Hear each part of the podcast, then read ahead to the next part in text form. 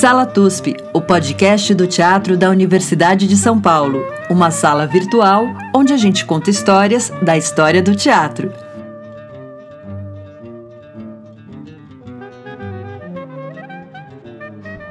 Não, você não vai apagar seu áudio, Chico. Eu vou falar oi para você, né? Verdade, esqueci que tem abertura. Depois você põe isso, tá? Olá, ouvintes do Sala TUSP 2022! Continuamos em nossas salas, inacreditável! Estamos aqui novamente, hibridamente, trabalhando. Eu em São Paulo e Chico Pérez em Bauru, a cidade de sanduíche. Olá, Chico Pérez. Mariana, agora aqui o sanduíche é de queijo furadinho, porque como choveu muito, as ruas estão muito esburacadas aqui. Então a cidade de sanduíche agora tem uma nova versão, com queijos furadinhos. Tudo bem com você? Tudo bem com os ouvintes? Entramos no mais um mais uma temporada do nosso podcast 2022, neste ano em que tudo mudará. Espero. Sim, sim, sim. Nada será igual, nada será a mesma coisa, nunca mais. 2022, o ano que faremos contato. Eu estou aqui muito feliz porque nós estamos conectados com uma cidade incrível, que eu estava falando que me dá até calor, não pela, pela temperatura atmosférica, mas pela emoção no coração, que é a cidade de Recife, falando com Rodrigo Dourado. Querido, olá! Olá, obrigado, gente, pelo convite. Olá, Maria. Olá, olá, Chico. Um prazer estar aqui com vocês. Falando que... de Recife, calor, sei lá, 30 graus para cima. Que bom, que bom.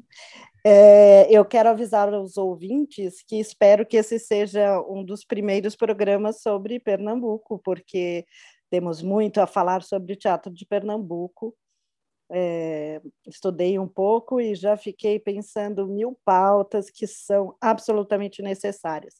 E quero dizer que esse ano a gente pretende se conectar com várias localidades do país, sempre tentando quebrar essa impressão errônea de que o teatro se concentra aí num, num pretenso eixo, ou que a história do teatro no Brasil aconteça uh, aqui na região mais perto do Sudeste, o que não é verdade. Então, vou apresentar o Rodrigo.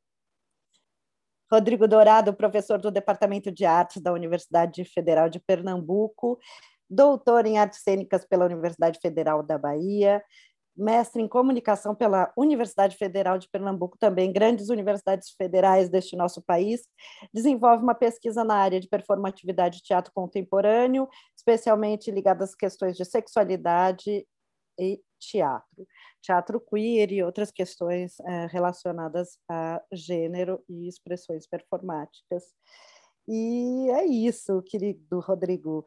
E, e sei que você está fazendo um, uma especialização junto com a Universidade uh, Metropolitana do México, é isso? Com a UNAM, nossa parceira aqui da, da USP? Isso, isso. Obrigado, Maria, pela apresentação é isso, a gente acabou de acabar uma, uma espécie de especialização que é uma parceria entre a UBA, a Universidade de Buenos Aires, com a UNAM lá do México. Foi lindo, um trabalho com pesquisadores da América Latina inteira, é, inclusive alguns pesquisadores do Brasil ligados à USP, é, como o Otacílio, do TUSP, o Matheus Fávero, que é mestrando aí pela USP. E foi incrível, foi uma experiência linda. E eu estou pesquisando um processo criativo de 2020, do ano da pandemia, né, o ano que a pandemia começou, que é um, é um, um espetáculo com texto, direção é, minha, que chama O Evangelho segundo Vera Cruz, que a gente fez online, já nesse formato Zoom e plataformas digitais é, contando a história da censura que o espetáculo Evangelho segundo Jesus, da Renata Carvalho, sofreu aqui no interior de Pernambuco, numa cidade que chama Garanhuns. Em 2018, esse, o espetáculo da Renata veio para um festival aqui e sofreu uma censura é, do poder público, né, porque esse festival é realizado pelo poder público, e aí um grupo da sociedade civil, é, eu inclusive, é, se mobilizou para trazer a peça de maneira independente. E eu, na, nessa peça que chamou Evangelho, segundo Vera Cruz, eu reconto o episódio dessa censura e desse gesto de resistência, digamos assim, que para mim marca um pouco também uma certa, um certo momento do teatro brasileiro, que é esse momento aí da eleição do nosso famigerado presidente, da, da do golpe, pós-golpe, em que a censura recrudesceu, em que a gente começou a ver coisas que já estavam assim num passado muito é, distante nosso, voltando a acontecer. Então, uh, e é interessante pensar Pernambuco, talvez para disparar um pouco essa, essa nossa conversa sobre essa centralidade é, ou, essa, ou esses descentros, né? quer dizer, é, essas outras centralidades, pensar o, o, o, papel de Pernambuco também nessa história do teatro brasileiro. Então eu julgo essa, esse gesto insurgente, assim, não, a gente vai trazer a Renata, independente da censura da, da igreja, do Estado, e a gente trouxe a Renata. E eu acho que o teatro pernambucano é um pouco assim também, é um teatro é, muito enxerido. Enxerido. É, eu acho com certeza, e a história, a história do teatro pernambucano um pouco mostra isso, e não sei se vou fazer o caminho mais óbvio, mas é, eu tive contato é, com esses livros que você é um dos organizadores, que é Memórias da Cena Pernambucana, eu tenho três fascículos, não é fascículos, uhum. três volumes do, do livro, ele tem quatro é, volumes, então eu tenho Isso. três, não, não tenho o quarto. É, que, na verdade, organizou um, que havia sido discutido num encontro, é isso? Só explica para a gente o que foi esse encontro. Isso, é, é uma série em quatro volumes, como você falou, chama Memórias da Cena Pernambucana, é, na verdade, isso era um material que estava guardado nos arquivos da Federação de Teatro de Pernambuco, que outrora se chamou Federação de Teatro Amador de Pernambuco, a FETEAP. Essa organização chegou a congregar, assim, é, essa federação, né, mais de 200 grupos de teatro do estado inteiro, porque ela tinha braço em todas as regiões, Sertão, Agreste, Zona da Mata. E aí, no final dos anos 90, essa federação promoveu um ciclo de debates sobre 40 grupos da história do teatro pernambucano. E esses debates foram todos registrados em fita cassete, é aquela tecnologia analógica, e estavam lá jogados nos arquivos da, da federação. E aí, no começo dos anos 2000, a gente resgatou isso, eu, Leidson Ferraz e o Wellington Júnior, transcreveu esse material e transformou nessa coleção tão importante. Eu, eu, uh, eu sou um dos mentores, digamos assim, desse projeto editorial, estou na organização do primeiro volume, e os outros três volumes, 2, 3, 4, foram organizados pelo Leidson Ferraz. Mas o projeto editorial é nosso, meu, do Leidson e do Wellington. Sim, maravilhoso, Leidson também. É, de repente a gente consegue conversar depois também é, sobre outros assuntos, mas o assunto que mais me interessa está neste primeiro volume aqui. Mas antes de entrarmos nele, é, eu queria te perguntar: eu é, conheci o teatro pernambucano via um, um, momento muito especial do teatro de grupo, né? Estávamos falando da época do Latão, que a gente foi para para Recife, no festival, retomada do festival uh, de Pernambuco, maravilhoso, um momento muito, muito rico, e que me, me parecia que os grupos estavam, eu acho que como no resto do país, uh, novamente tomando ar, tomando fôlego, e posteriormente fui novamente para o Recife para o encontro do próximo ato, que era um trabalho no Itaú Cultural dos grupos. E então a, o meu contato com o teatro pernambucano sempre foi um contato via grupo. E aí esta coleção trata o teatro pernambucano via grupo também. Isso é uma característica do teatro pernambucano ou uma característica dessa época que a gente está falando, em que foram editados, em que eu estive aí? Eu acho, Maria, que é uma característica do teatro pernambucano. Assim, se a gente pegar, sobretudo, o teatro moderno em Pernambuco, que se chama de teatro moderno, o século XX, é fundamentalmente a partir uh, da matriz do grupo que o movimento uh, do teatro local vai acontecer. Então, é, a partir dos anos 30, você tem ali uh, o grupo Gente Nossa, do Samuel Campelo, que é uma figura fundamental para a nossa história. É, ele estava relacionado com Getúlio Vargas, né, com aquela coisa da Revolução de 30, ou do golpe, do que você, do que você quiser chamar, é um debate político. Brasil, aí. o país de golpes. É, pois é. E aí o Samuel Campelo era um homem do teatro, ele assume a, a direção do Teatro Santa Isabel e ele decide que vai incentivar a produção de teatro local, autores locais, atores locais, diretores locais, técnicos locais porque até então, vamos dizer que o Recife era um pouco mais receptor, ou Pernambuco era um pouco mais receptor da produção teatral de fora. É, não, isso não é uma verdade absoluta. Existem registros de atividade teatral em Pernambuco desde os 1500. É, mas a, até ali, o começo do século XX, é, era de fato uma, uma, uma cidade, pelo menos o Recife, a capital, que recebia mais do que produzia teatro. E, e aí eu posso elencar para vocês assim, assim talvez para fazer uma panorâmica ao longo desse século XX, você tem o grupo Gente Nossa, você tem depois o Teatro de Amadores de Pernambuco, você tem o Teatro do Estudante de Pernambuco, você tem o Teatro Popular do Nordeste, você tem o, nos anos 70 o Vivencial Diversiones, o Teatro Hermilo Borba Filho, o Teatro Experimental de Olinda, você tem a Companhia Teatro de Serafim nos anos 90. O que eu acho que acontece é que nos anos 80 e 90 tem uma certa virada de chave é, em que vão se sobressair os encenadores. Então, nos anos 80 e 90, você tem aqui o João Falcão, você tem o Antônio Cadengue, você tem o José Francisco Filho, você tem o Carlos Bartolomeu, você tem uma, uma série de nomes que se destacam na encenação e a história dos grupos vai ficando um, vai correndo um pouco paralela ao trabalho dessas figuras. Né? Alguns têm grupos, seus próprios grupos, outros não.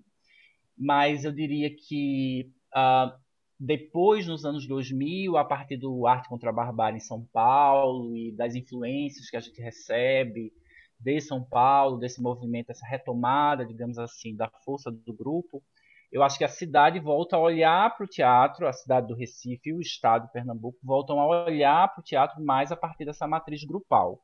Depois desse, desse, intervalo aí dos 80, 90, em que é o encenador quem é a estrela, digamos assim, do movimento sei Sim. se deu para Deu, deu não, eu acho que há um paralelo daí, eu acho que a partir da década de 80, acho que a gente começa a correr em paralelo à, história semelhante. Uhum. Eu li um artigo do Leidson falando sobre uma certa, que eu achei muito curioso, sobre essa coisa do grupo, e uma certa, ai, como é que eu diria, dos diretores de terem o seu elenco e o seu grupo e não liberar nunca os seus atores, porque tinha uma disputa dos... Eu achei tão curioso isso, assim, tão, tão de, de história de grupo, né? É, super. Eu acho que tem uma, tem uma, mas eu acho que isso é uma coisa daqui. Eu acho que isso é uma coisa brasileira, sei lá, talvez seja do próprio teatro. Eu vi o Georges Banu, que é um crítico francês, fazendo uma fala que eu disse, gente, ele achou uma chave. Ele disse assim: a França recebeu muitos diretores do leste europeu quando começaram a pipocar as ditaduras no leste europeu e tal. E esses diretores, no geral, eles eram muito autoritários, porque eles vinham de regimes autoritários e eles reproduziam nas suas práticas esses modelos autoritários. Recife tem muito isso. Essa geração dos encenadores, eu não tenho muito medo de falar dessas coisas, não. Essa geração dos encenadores é uma geração muito autoritária. Então, eu estou falando que isso não é, não acho que seja um fenômeno é, pernambucano, que a gente poderia fazer cruzamentos assim com o coronelismo, com a cultura paternalista e patriarcal da região Nordeste e tal. Mas eu acho que isso é um fenômeno que vai acontecer que em muitas é praças, isso, né? Vai acontecer em tantas praças, essa coisa do militarismo, da, né, dessa disciplina e dessa É que também ciúme. era uma coisa de época, da época, né? Ah, tinha uma coisa assim, quando eu comecei a fazer teatro, não sei, acho que todo, toda pessoa começa a ficar meio se questionando, será que esse, será que eu tenho, será que eu tenho talento? A história era essa, né? Será que eu, que eu mereço estar aqui? E era uma coisa assim, você só merece estar aqui se você fizer um treinamento até morrer, e não sei o quê. E se você tem que fazer parte daquele grupo. Eu acho que era uma coisa um pouco da época, não sei como que é hoje. Assim. É, é, eu aí... acho que é uma coisa que vem da Europa mesmo, e a gente acaba reproduzindo um pouco, eu acho, talvez. É, você tinha que é. se encaixar numa linha de pesquisa, né? Senão você não era nada. Então, tinha o pessoal que fazia é, os energéticos, o pessoal que fazia viewpoints, o pessoal que fazia, ah, eu sou do teatro dança porque parecia que tinha que ter tribos, né, para que a pessoa pudesse ter uma validação. Isso também nos 90, né, muito muito forte isso, né? Então, mas aí eu a gente se depara com uma experiência que para mim era bem desconhecida e que é uma experiência ponto fora de curva, acho que do país pela sua originalidade, mas também pelas, pelas conexões, pelas afetações especificidade dessa experiência que você estudou, que é um grupo da década de 70 chamado Vivencial Diversiones, hum. que começou como vivencial, mas se tornou Diversiones porque é, fundou uma, uma casa de espetáculos. Hum. Como isto aconteceu? Primeiro me conte a origem do Américo que é, nessa história, porque eu acho assim incrível. É, pois é, o vivencial é uma é uma é uma fonte inesgotável assim de, de, de investigação e de inquietação, porque no, nos anos 70 no Brasil, o Brasil da ditadura, o Nordeste do Brasil, né, uma região tradicionalmente mais conservadora, é, embora suas capitais tenham um movimento artístico, cultural e comportamental que se assemelha a qualquer outra grande cidade do mundo, uh, surge um grupo de dentro da Igreja Católica.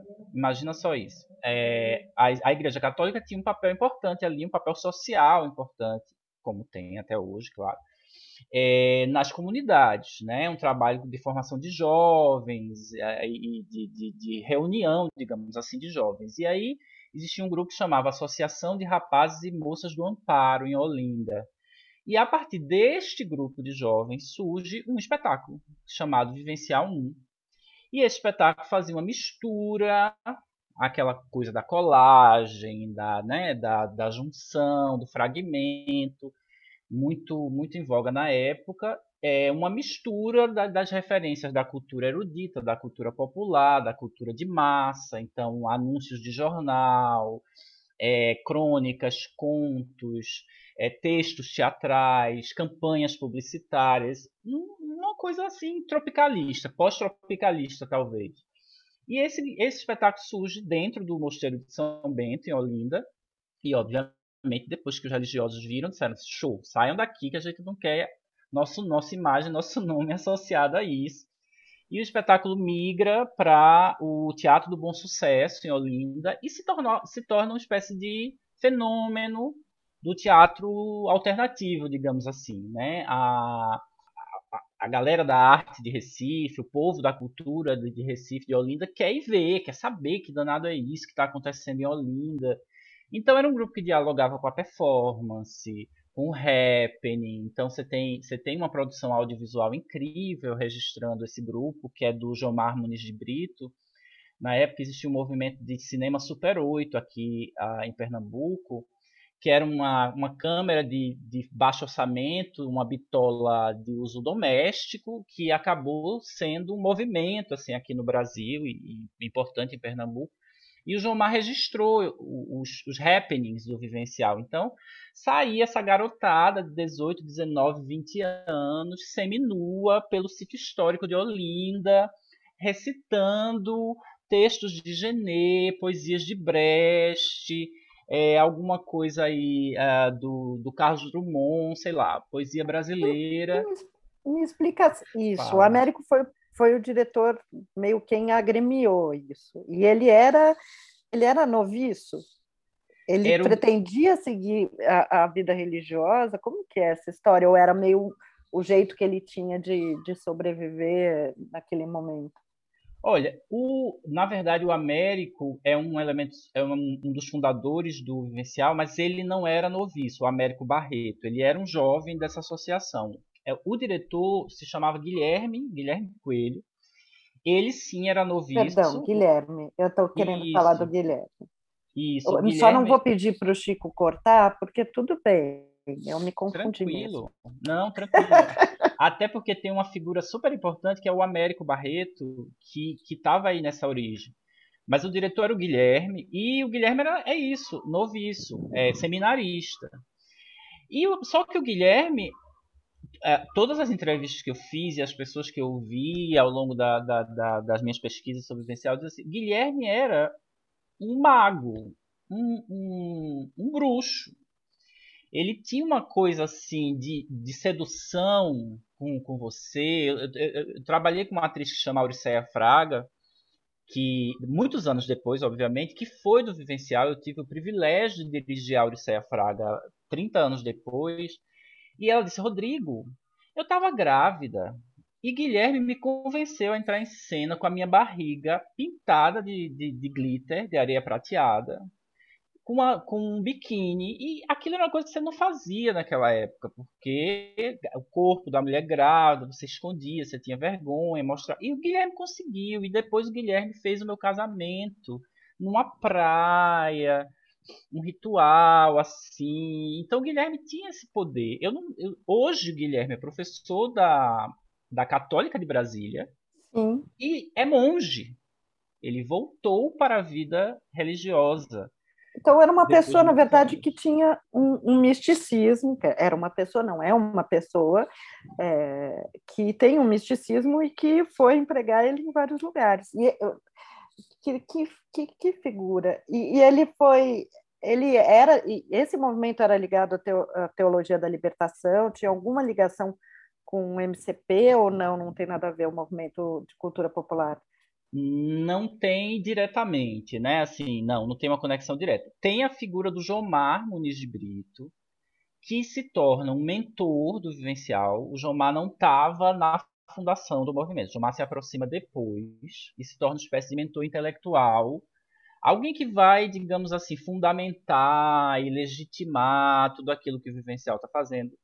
E o Jomar tinha sido do, do uh, ah, MCP. João Mato tinha trabalhado diretamente com Paulo Freire, trabalhado com Dom Helder Câmara, trabalhado nos círculos de cultura, com a alfabetização é, popular.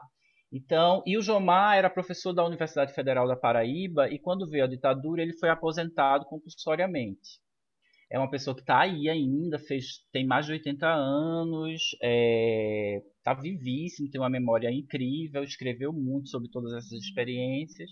Mas aí, como o, o MCP foi né, é, violentado, assim, né, morto pela ditadura, então você tem aí uh, pelo menos 10 anos que separam a, a, a, o início da ditadura do surgimento do vivencial. É, o, Vivencial surgiu em 74, né? Então ele tem essa influência, é, digamos assim, conceitual do, do, do, movimento cultural popular e da teologia da libertação e tudo isso, mas não diretamente, né? Deu para entender, Maria? Deu, deu, sim.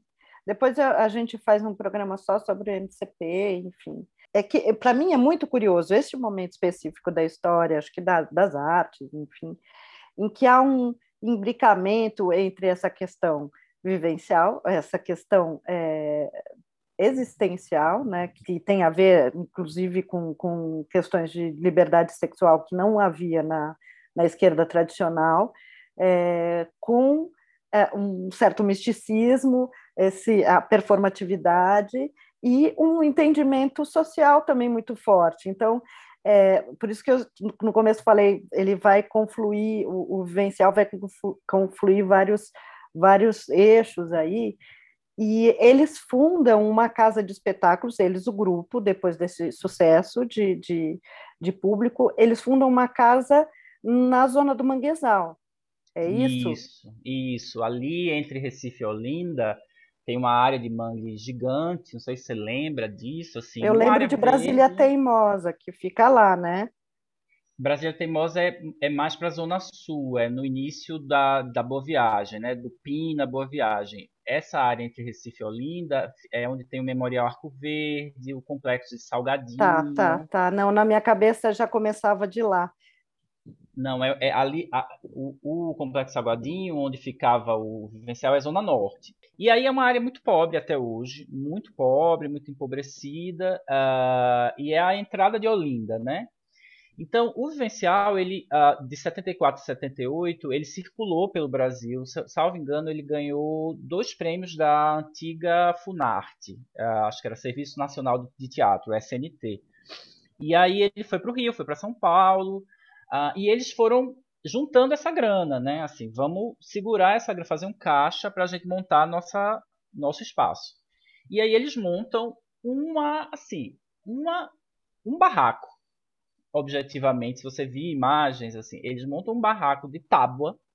A primeira versão do Vivencial é um barraco de tábua com é, pneus, fazendo às vezes de assento, né, de, de, de cadeiras, e uh, ali começa a casa de espetáculos que vai se chamar Café Concerto, Café Teatro e que vai receber esse nome de Vivencial Diversiones, né?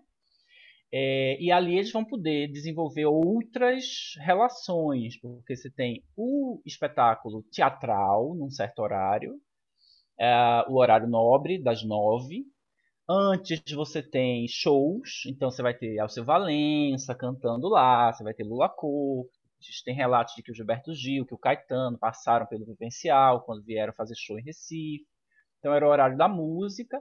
E você tem lá na, na, na entrada da madrugada, assim, meia-noite, uma hora da manhã, você tem o show de transformistas e travestis, que chama Bonecas Falando para o Mundo. Claro que você tem aí uma infinidade de números, esquetes que se perderam, não foram documentados assim uh, na história, né? É, mas basicamente essa era a estrutura da noite no vivencial. Depois então, do teatro. O, traba uhum. o, o, trabalho que o trabalho teatral é, inicialmente ele não tinha esse esse, esse traço do travestismo ou do transformismo. Isso começa, surge na hora que se une com os shows que aconteciam na madrugada ou já era, uma, já era um, um dado do grupo? Surge e se acentua na casa. É, nessa, nesse cruzamento aí dessa vida noturna com esse teatro marginal, aí começam a se aproximar às figuras mais marginalizadas. Então, aí você tem as travestis se aproximando e sendo integradas ao elenco, né? É, os primeiros trabalhos do Vivencial são, não têm essa presença travesti tão forte. Inclusive, é importante dizer, numa mesa recente que eu tive na Unirio, que eu acho que tem uma história aí do Vivencial, uma história travesti, uma história trans do Vivencial, que ainda está para ser contada é, pela comunidade trans. Uh, porque a polêmica nessa mesa era a gente tinha alguns representantes do vivencial e eles se referiam às travestis no masculino. E aí, em um determinado momento, começou um desconforto entre as pessoas que estavam assistindo, justificável e legítimo. Sim. E, e, os integrantes do vivencial diziam: não, isso era como a gente tratava na época. Assim, é, é, é uma coisa, é, digamos assim, é uma um anacronismo até. E, e eu tentando mediar um pouco a situação, eu disse, olha, gente, eu entendo o desconforto, entendo também essa gente que tem 70 anos e está assim dizendo, olha, desculpa, mas eu não consegui é, eu não consegui me integrar ainda a toda essa política de gênero da atualidade, mas eu acho que tem uma história que tem que ser contada pelas travestis. Elas não falam pelo vivencial. Exatamente. Curioso. Quem fala são os homens cis, entende? Então, a, a, gente acaba entrando nessa, nessa, nesses desconfortos, que de fato é um olhar si sobre tudo isso. E que é, é da, da, da natureza dinâmica, ainda bem nesse momento, que a gente possa rever isso, né? Como outras várias histórias que não foram contadas. Exato, exato. E tem uma coisa, é, Maria, só talvez para fechar um pouco essa história do vivencial, e aí essa presença transformista travesti, ela vai se acentuando e no final o vivencial já está no besterol. Vê que loucura isso. Ele já está nos anos 80, ali 81, 82, 83, o Vivencial já está dialogando com o besterol e com essa coisa da paródia, né? Então, porque a, a nossa formação é tão deficitária que a primeira, eu juro por Deus, eh, ou pelas deusas, é que eu ouvi, a primeira vez que eu ouvi do vivencial foi via besterol. Mas então, nem, e... sempre, é, nem sempre foi, é, assim, isso é mais a linguagem Não, mas... desenvolvida no final, exatamente. Teria, poderia conhecer uma história importantíssima, transgressora, vanguardista, é, contestadora, importante política, que, que eu não conhecia antes, por desconhecimento mesmo aqui dessa da, da, nossa da nossa região aqui da gente ficar muito umbigo centrado, né? Exato, então... e ela foi a, foi soterrada, né, por essa questão de ser um grupo de besterol. Eu também ouvi ele também por essa mesmo pelo mesmo viés que a Maria. É um grupo de besterol lá de Pernambuco. É, o que acontece é total, eu imagino, eu imagino, e eu acho que, uh, mas uh, assim, sem querer, sem querer categorizar e hierarquizar exatamente, que a gente sabe bem o valor que tem o besterol, e, e eu ouvi o pod, o, pod, o pod de vocês com o, o Luiz. O, isso, lá do Rio Grande do Sul, é. isso, queridíssimo. Mas o, o Vivencial montou Nelson Rodrigues, o Vivencial montou Viúva Porém Honesta, o Vivencial montou Brecht, o Vivencial montou Hermilo Borba Filho, é, montou Sobrados e Mucambos, uma obra de Hermilo Sim. a partir de Gilberto Freire, né? O Vivencial montou poesia contemporânea da sua época. É, então, ele tinha, tinha essa relação, ah, digamos, com uma esquerda mais intelectualizada. E isso vai. Mas sempre teve um diálogo com o teatro de revista, com a chanchada, com a comédia brasileira, assim, ela uhum. sempre, teve, ela sempre teve lá, mas também tinha influência do movimento hippie, uh, do, uh, do The Coquettes, que não é o The Croquettes, é o The Coquettes americano, o Hibiscus, uhum. o Living Theater. Zé Celso passou com oficina por, pelo Nordeste no começo da década de 70. Eu nunca consegui confirmar com o Guilherme se ele viu as coisas de, de Zé no, no início dos anos 70 por aqui. Então é muita influência, é um momento assim, é um caldeirão. Sim, ah. sim, o próprio nome vivencial é muito é parecido com living, enfim. E aí você fala uma coisa específica que eu fiquei muito curiosa e eu acho que é impossível da gente gastar um, muito aqui, mas aprofundar é, aqui, mas que é essa questão que é curiosa, porque quando a gente fala assim, ah, não, sem hierarquizar, porque óbvio, é, o besterol tem puta valor dele e tal, é, e a chanchada, e a revista, e, o, e a comédia ligeira, e todos esses, esses elementos, mas tem uma coisa relativa ao humor ligado à questão de gênero, e especialmente a questão é, do travestismo, que é um certo atrito, que, por um lado, ela é, ela é rapidamente absorvida como um humor, uh, um humor mais ligado ao que é conservador, mas que ela tem um espaço de transgressão lá dentro. E como que é isso? Você fala um pouco disso num, num, num trabalho. Sim. Eu, é, assim, uh, eu acho que a Judith Butler diz uma coisa legal uh, no momento que ela vai falar da drag queen e vai falar dessa noção de paródia de gênero, que ela diz assim, a paródia de gênero não é necessariamente revolucionária. Ela pode reinstaurar, reinstalar, reforçar diversos estereótipos de gênero. Sim. Então, assim, não tomem a drag queen ou a própria expressão artística drag como necessariamente contestadora, porque ela não é, né? E eu acho que a gente, a, a, agora em que a drag queen é uma coisa que virou comércio e tal, a gente vê muito isso. Quer dizer, você tem drag queen chá de revelação, gente. Você tem drag queen animando chá de revelação, que é a O que é chá de revelação? Não, gente, primeiro, primeiro, o que é chá de revelação? O que, que é isso?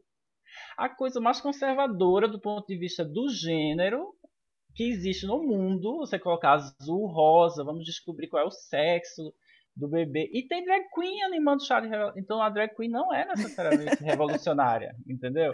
E eu acho que uh, nessa expressão do teatro transformista e do teatro travesti, vou usar isso com muitas aspas, porque eu sei que a travestilidade como identidade de gênero não, não é algo teatral, e, mas eu estou falando da presença travesti no teatro.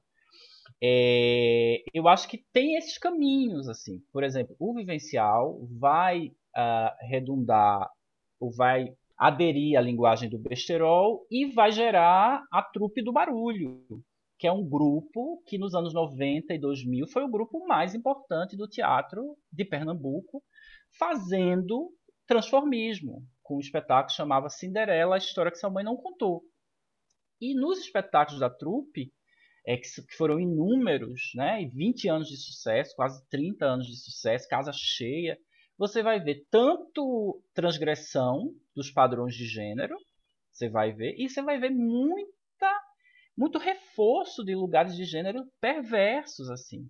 O riso em torno da figura do homossexual, o riso em torno da figura da travesti, o riso de classe em torno do pobre, do periférico, o riso racista, vai sim estar lá nos espetáculos da trupe.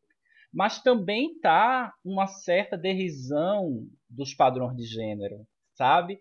É uma, uma certa xiste, uma certa ironia e, e um humor cáustico sobre o pai de família, sobre a, a, a, vida da mulher, a vida doméstica da mulher, sobre o que é ser macho. Sobre... Então, eu acho que é tão ambíguo. Para mim, são essas ambiguidades que que gritam, assim, sabe? Nesse Sim. tipo de teatro. Sim, não, e por isso que é curioso, porque é algo a gente a se, se debruçar, né, sobre. E uma pergunta um pouquinho mais para trás, para depois a gente voltar para frente novamente. É, estando lá, é, o Vivencial Diversiones lá e no sítio do Matozinhos, é isso? Você fala o Vencial ali no complexo de Salgadinho? Salgadinho. E... Por favor, você tira isso, Chico. No complexo de Salgadinho. Eu estou lá em Portugal, justo em Matozinhos. Fica em Portugal, aí eu estava só pensando aqui, eu falei, mas Onde que ela tirou isso? 2022 ela voltou gaga. é, o, é o psicólogo dela que mora em Matosinhos. Pior é que é mesmo. Pior que mesmo. Bom, voltando ao complexo de Salgadinho, o, o fato deles estarem lá, eles uh, atraíam uma população mais da região, uma população humilde, congregavam ou não, ou era, de fato, era, o, o movimento era de uma intelectualidade da, do, do, da, da classe artística ir para para o sítio, o complexo? É, o movimento era mais da intelectualidade, da, uh, da inteligência, digamos assim, é, universitária, da esquerda local. Agora, tem, tem relações sim com a comunidade. É, é engraçado que pesquisar a história do vivencial é muito interessante, porque às vezes você conhece uma pessoa que mora por ali e você cita, você diz assim, ah, ah ali já teve vivencial. A pessoa diz, ah, eu era criança e eu ia lá olhar pela, pela fresta, pelas frestas das madeiras, eu ia assistir às mulheres peladas. Eu ia assistir aos shows das travestis. É, porque tinha essa coisa revisteira na madrugada, né? essa coisa de, de balada, de clube, é, LGBT. E meu pai, é engraçado isso, porque é, eu tenho a, a, primeiro contato que me chegou uh, sobre o vivencial, assim, uh, existia um performer chamado Pernalonga no vivencial. Sim. E esse, é, e esse cara foi muito importante para a história do vivencial. Ele era assim uma figura folclórica, um performer, um artista da, de Olinda. E a primeira notícia que me chegou dele foi por meio do meu pai. Assim, eu era criança, meu pai era um funcionário público da prefeitura de Olinda e chegava meu pai muito homofóbico e ele chegava em casa rindo e contando as histórias do Pernalonga, porque Pernalonga era uma pessoa que chamava atenção e, e era uma pessoa espetaculosa. E meu pai era, era, eram os únicos momentos que eu via meu pai falando positivamente de algum viado. Era muito interessante, porque todos os preconceitos que ele, que ele tinha, ele deixava de lado quando se tratava da figura de Pernalonga. Então eu ouvi, passei a infância ouvindo falar de Pernalonga.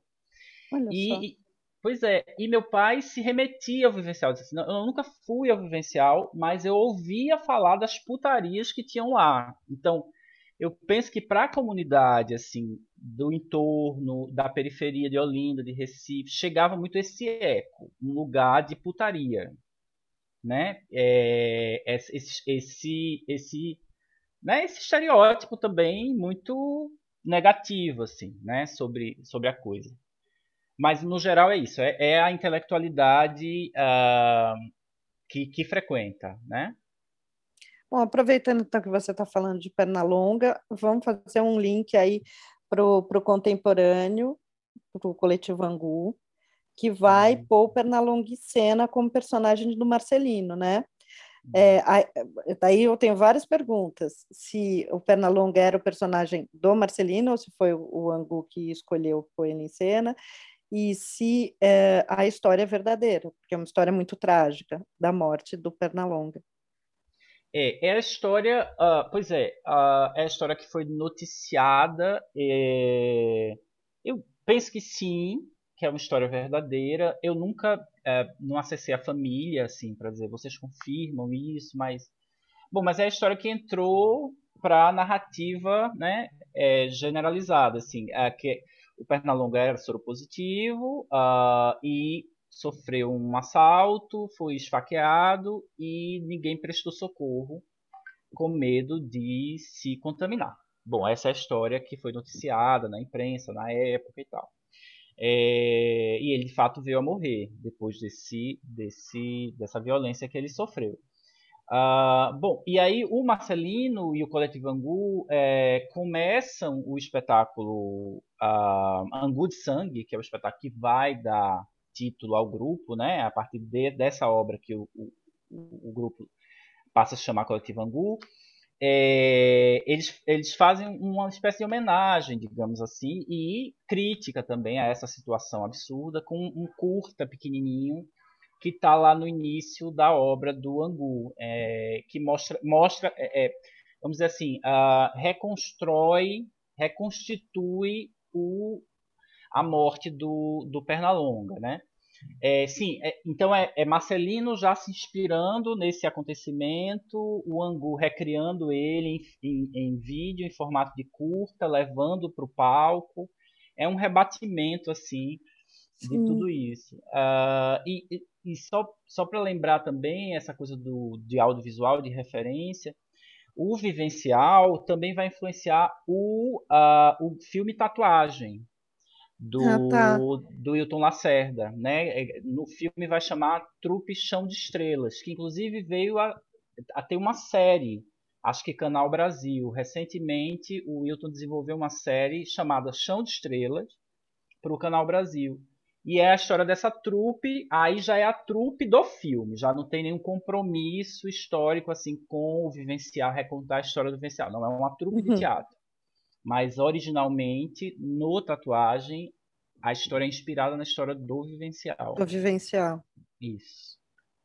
E aí eu acho e que a... é, é, Desculpa, Maria, mas só para dizer, eu acho que é legal pensar nisso, porque, como vocês disseram, o vivencial ele não, não teve os ecos uh, nacionais, digamos assim, que o Dizzy Croquettes teve, por exemplo. Todo mundo conhece o Dizzy, mas não sabe do vivencial. Eu acho legal, assim, ter esse filme, Uh, tá, o Vivencial está citado no Devassos no Paraíso do Trevisan. Ele Sim. dedica um pedacinho, porque o Trevisan viu um, uma apresentação do Vivencial e escreveu uma crônica para o Lampião uh, da Esquina. E aí ele reproduz, salvo engano, ele reproduz essa crônica no Devassos. Então, são alguns documentos assim que são bem importantes para dar mais eco assim, a essa história, sabe? E, e aí, isso no, agora no seu estudo, não sei se você continua trabalhando com, com angu, mas é, você sente o angu como, como um, também um eco, assim, como uma possibilidade de eco. Queria que você falasse um pouco da cena queer da, de hoje e, e como que é isso. Super, super. O Angu uh, eu pesquisei no doutorado e eu pesquisei uh, essa obra que chama. Não, minto. Uh, a gente falou do Angu de Sangue, que é o contexto do Marcelino. Sim. No doutorado eu pesquiso uma obra que se chama Ópera, com texto sim, do sim. Newton Moreno. Sim, eu acho que o Angu foi. Eu vou usar esse, esse tempo verbal aí, esse passado, porque o Angu está olhando para outros lugares agora, está numa espécie de de pausa, pensando Sim. novos projetos. Então, acho que nos anos 2000, entre 2000 e 2003, 2005 e 2015, o Angu desempenhou um papel super importante, assim, numa, num reprocessamento dessa cena queer uh, de Pernambuco. Eu acho que ele reprocessou o vivencial, reprocessou a trupe do barulho, reprocessou o, a tradição uh, revisteira brasileira, num certo sentido, e essa presença revisteira, ou essa presença travesti no teatro de revista, né? Uh, então, o Angu foi, foi, foi caminhando por, essa, por esse terreno. Agora, eu acho que a gente tem uma cena trans na cidade. Uma cena uh, que, para mim, é, é, tem se destacado assim uh, como é ruim, é ruim usar essa noção de história assim, né? É desenvolvimentista, né? Algo sim, sim, sim. É eu ruim, entendo. Eu... A gente poderia se questionar se 1970, mesmo com a ditadura, era menos conservador do que hoje. Então, a gente não poderia falar em quebrar, né? Até pela uhum. própria história inicial que você contou lá de Garanhuns e, e da Renata. Por outro lado, você é, não, não é um bom conceito a gente pensar em desenvolvimentismo, mas a gente tende a achar que os paradigmas vão sendo quebrados é, sucessivamente, e, portanto, haveria é... sempre um passo a mais a dar, o que não é verdade. Você tem razão. É, e por isso que eu estou pensando assim, que na minha cabeça, essa cena trans, essa de agora, assim, que é uma cena que não é só teatral, ela é da música, do videoclipe, da moda, do cinema, do audiovisual. É uma garotada que não está interessada em fazer teatro nesse sentido estrito, tradicional. É uma garotada que está se movimentando por múltiplas uh, linguagens e plataformas. Para mim, ela, ela é muito interessante. Para mim, ela está representando um novo capítulo. Se não um capítulo à frente, para a gente uhum. evitar usar isso, mas um novo capítulo nesses debates sobre gênero e sexualidade que, o, que a cena local faz, vem fazendo há muitos anos. É lindo, maravilhoso. Acho que é isso aí. E você podia dar exemplos assim? Ah, eu tô com saudades aí de, do, do Pernambuco, tem que sair daqui, sim, que aí visitar sim. vocês. Me, me, me fale um pouco do, de, de exemplos, sei lá, o que você tem, tem visto dessa cena trans que, que você acha interessante.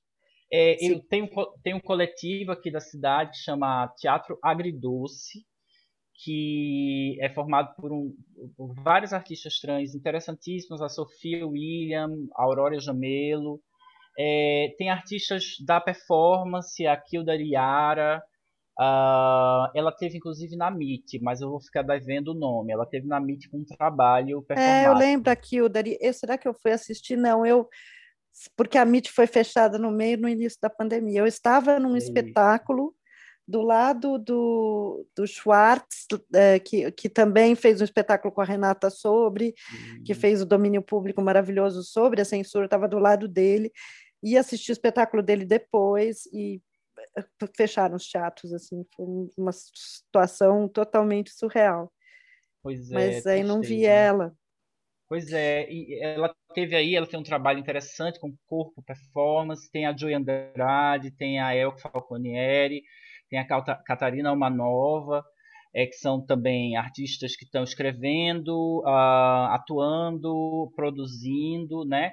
Você tem a retomada, a retomada quando eu digo assim, uma revalorização ou um reencontro, vou usar essa palavra, é melhor, com uma artista trans da cidade que é a Charlene S. A Charlene S deve ser sexagenária agora, é, e participou assim uma pontinha já no finalzinho do vivencial e foi dessa cena dos anos 80 e 90, essa cena mais marginal assim da, do clube, da boate, da sauna, né, uhum. É mais marginalizada. E ela agora está é, reaparecendo assim graças a esses artistas jovens que estão trazendo, dizendo, ó, olha aqui o trabalho dessa pessoa que está há 30 anos em cena, a Charlene S. Então, vamos fazer um curta com a Charlene, vamos fazer um, um, trabalho performático com a Charlene, vamos contar essa linhagem, essa história dessa presença travesti na nossa cena, a partir desse olhar travesti, né? não, não das pessoas cis contando essa história.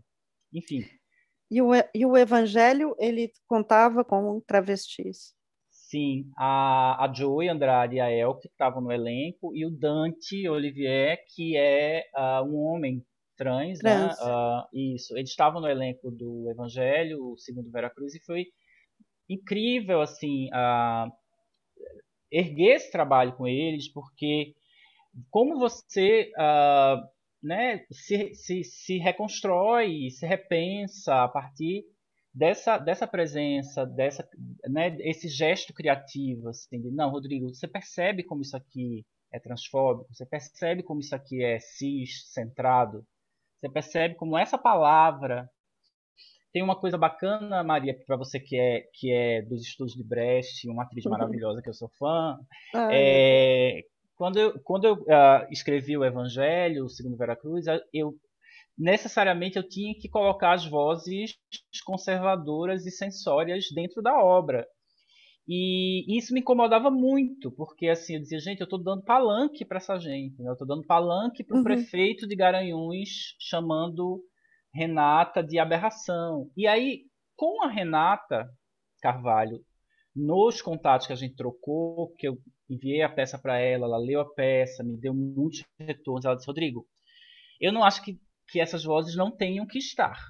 Eu acho que elas precisam estar porque elas fazem parte dessa narrativa. Agora a gente precisa interromper o discurso delas no momento que o discurso está acontecendo. Que eu dizia, Renata, a gente vai colocar o prefeito chamando você de o travesti, o cara da rádio chamando você de homem. Aí ela dizia, tudo bem, agora a gente precisa criar um mecanismo cênico, um procedimento para suspender ou interromper na hora. Então a gente criou um monte de recurso brechtiano e, e dialogando com Brecht para fazer essa suspensão desse discurso Sim. quando ele acontece, naquele momento. E, e é engraçado você dizer a palavra interromper, porque interromper virou meio jargão do, é, especialmente por conta da história da, Mari, da Marielle dizendo não me interrompa, você não, você não me interrompa e dizer se o interromper como resposta, não, agora nós interrompemos, né? É interessante Sim. isso. É, aí quando, quando o prefeito, tem uma cena que o prefeito vai para a rádio e diz, é um absurdo o governador querer trazer esse esse travesti para a cidade. Aí nesse momento a Joy, que é a atriz, começa a cantar a música da Lee. Mulher, mulher, mulher, mulher, mulher, mulher, mulher. Eu sou mulher. E aí o prefeito acha que é um hacker que invadiu a transmissão da rádio. E enquanto ele está falando o tempo todo na entrevista, esse hacker ou essa hacker travesti, ela vai interrompendo ele. E, e é muito bacana, assim, como, Legal. É, com pensamento de cena, sabe? É, isso tudo só foi possível porque as meninas e o Dante estavam comigo nesse processo. A gente criou isso junto. A gente está no, no final, senão a gente vai embora. Poxa, Rodrigo, muito, muito feliz de poder começar o ano conversando contigo. Ah, é alegria minha, minha, prazer também. Se dependesse de mim, a gente ficava aqui até, até o dia, a noite chegar. A noite chegar. É legal que você introduz para a gente uma, uma outra perspectiva de uma, uma história meio apagada, né? Aquilo que a Maria falou no começo é um sintoma que uh, a gente carrega na pele até hoje de saber que o eixo teatral é São Paulo-Rio, né? E alguma coisa de BH.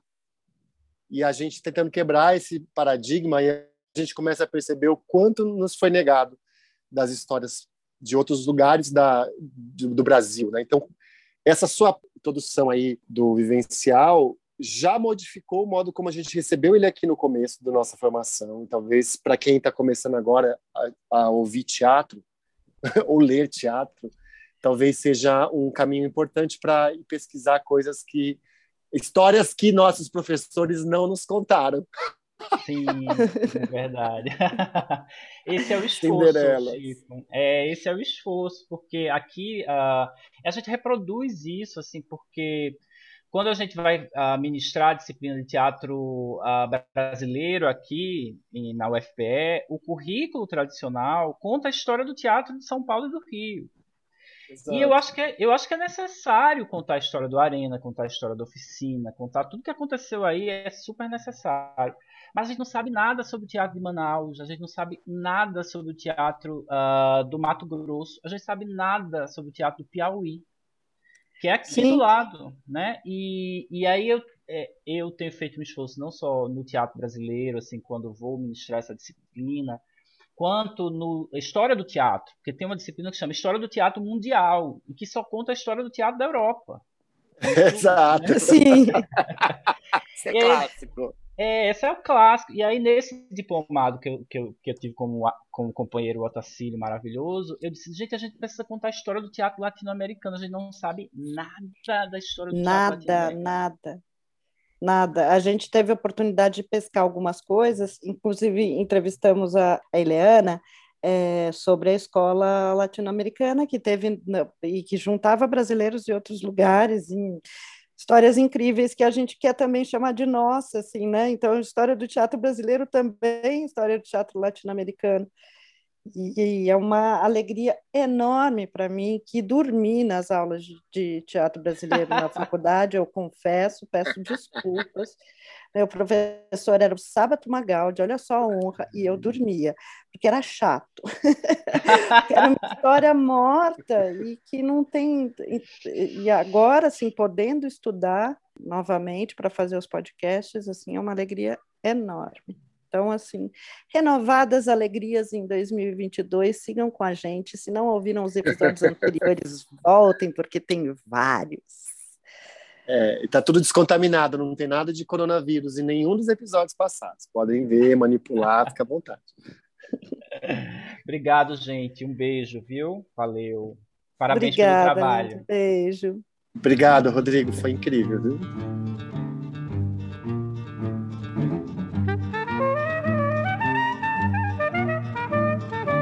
Esse foi o Sala TUSP. Sala TUSP, o podcast do Teatro da Universidade de São Paulo.